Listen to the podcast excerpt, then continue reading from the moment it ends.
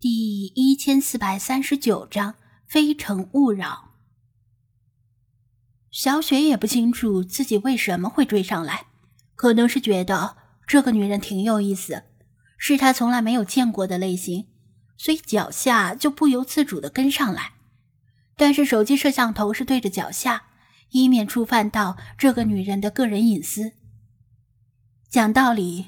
这个女人的身份一旦曝光，可能会因为涉嫌有伤风化、堵塞交通之类的罪名被拘留吧。小雪不太清楚法律，虽然感觉这个女人的行为可能游走于法律边缘的灰色地带，但很佩服她敢于说话的勇气，不希望因为自己的好奇而令她锒铛入狱。不过，当那个女人转身与小雪面对面时，小雪就尴尬了。不知道应该如何解释自己的行为，不会被当成记者或者是跟踪狂吧？你为什么跟着我？那个女人毫不客气的问道。那个，小雪嗫嚅着说道：“刚才我一直在看你讲话，很厉害，真的很厉害。”谢谢。他平淡的回应道。我也看见你了，你一直在拿着手机拍视频吧？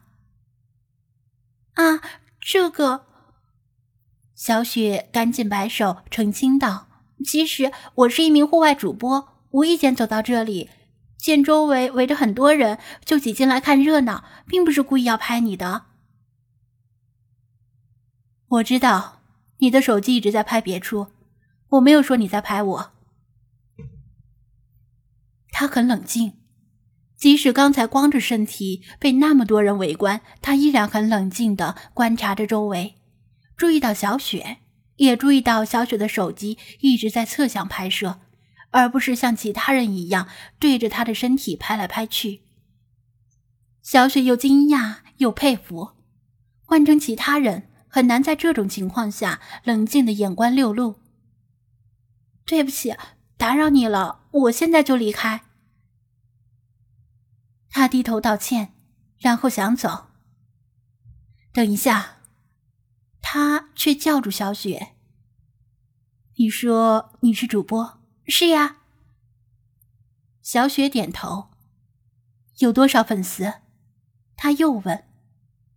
小雪拿起手机看了看，七八万，不到十万的样子。但是在线的没有那么多，因为我今天没有做直播预告。而且也不知道有多少僵尸粉。够了，他说道。小雪的话被打断，吓得不敢作声，心里琢磨着这个“够了”是什么意思？是觉得他太聒噪了吗？那个女人想了想，指着小雪的手机：“直播还在进行吗？”“嗯。”小雪点头。那作为补偿，我来当这次直播的主角，可好？他出乎小雪意料的说道：“啊！”小雪一下子没反应过来，是说要我拍你，把你的样子展现给粉丝？我的样子有问题吗？他低头打量着自己积坏的连衣裙。啊，不，我不是这个意思。小雪不好意思提醒他：“如果把他的样貌展现给观众，如果有人认出他并且举报怎么办？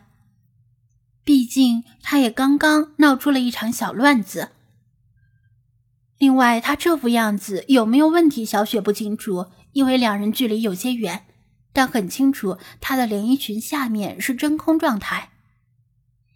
那就没事了。等我化下妆，连我妈都认不出我。”他向小雪伸出手，什么？小雪困惑的眨眨眼睛。化妆品借我用一下，他说，并且拍了拍自己的身体。你觉得我身上有地方可以装化妆品吗？连衣裙连个兜都没有，更别说化妆品了。他甚至没带证件、钱包和手机。嗯，是啊，可我只带了唇膏和防晒霜。小雪尴尬的说道：“他，那算了，我整理下发型吧。说着，他把披肩微卷的头发往脸的两侧收拢，让头发尽量盖住脸蛋，气质顿时有所改变，显得脸更小了。好了，开始吧。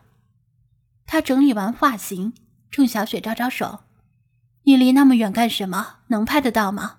我又不会吃了你。”小雪讪笑着靠近，举起手机，再次确认道：“真的可以吗？”“来吧。”他大大方方的说道。小雪举起手机，对准他，直播一直开着。观众们虽然只能看到摇晃的地板，但通过声音大致上猜到发生了什么事儿。在画面上看到她的脸之后，顿时沸腾了。哇，美女呀！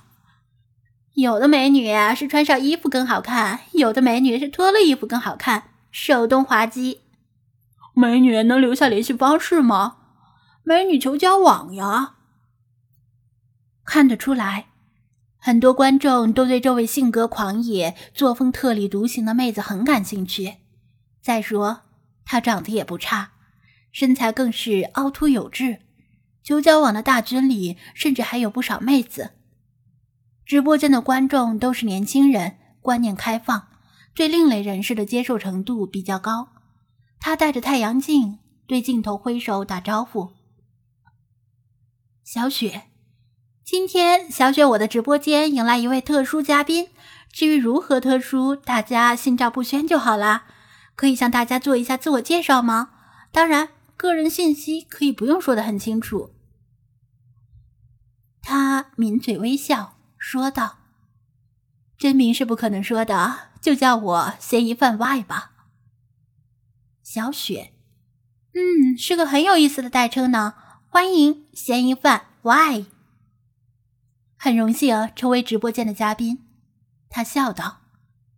由于他看不到手机屏幕上的弹幕，小雪就把观众提及最多的几个问题替大家问了出来。大家都想知道你的联系方式呢，还有不少人求交往，怎么样？你会考虑吗？嫌疑犯 Y 微微仰头，像是很认真的考虑了一下，笑道：“交往吗？”也不是不可以呀，我目前确实缺个男朋友。观众们起哄说求交往当然是开玩笑，没想到他真的一口答应了，这倒令观众们一时之间不知道如何接话。但是我对男朋友的要求很高呀，估计能够满足的人很少。他又补充道：“小雪汗颜，难道这期直播从探秘行为艺术？”转变到了《非诚勿扰》，那大家很踊跃呢。能不能说说你对男朋友的要求？既然是自己起的头，小雪也只能够硬着头皮继续问。嫌疑犯 Y 指着自己，由于我是一个很偏执的动物保护主义者和环保主义者，所以我要求我的男朋友要跟我一样。只吃素，不吃肉，任何肉都不吃，怎么样？有谁自荐吗？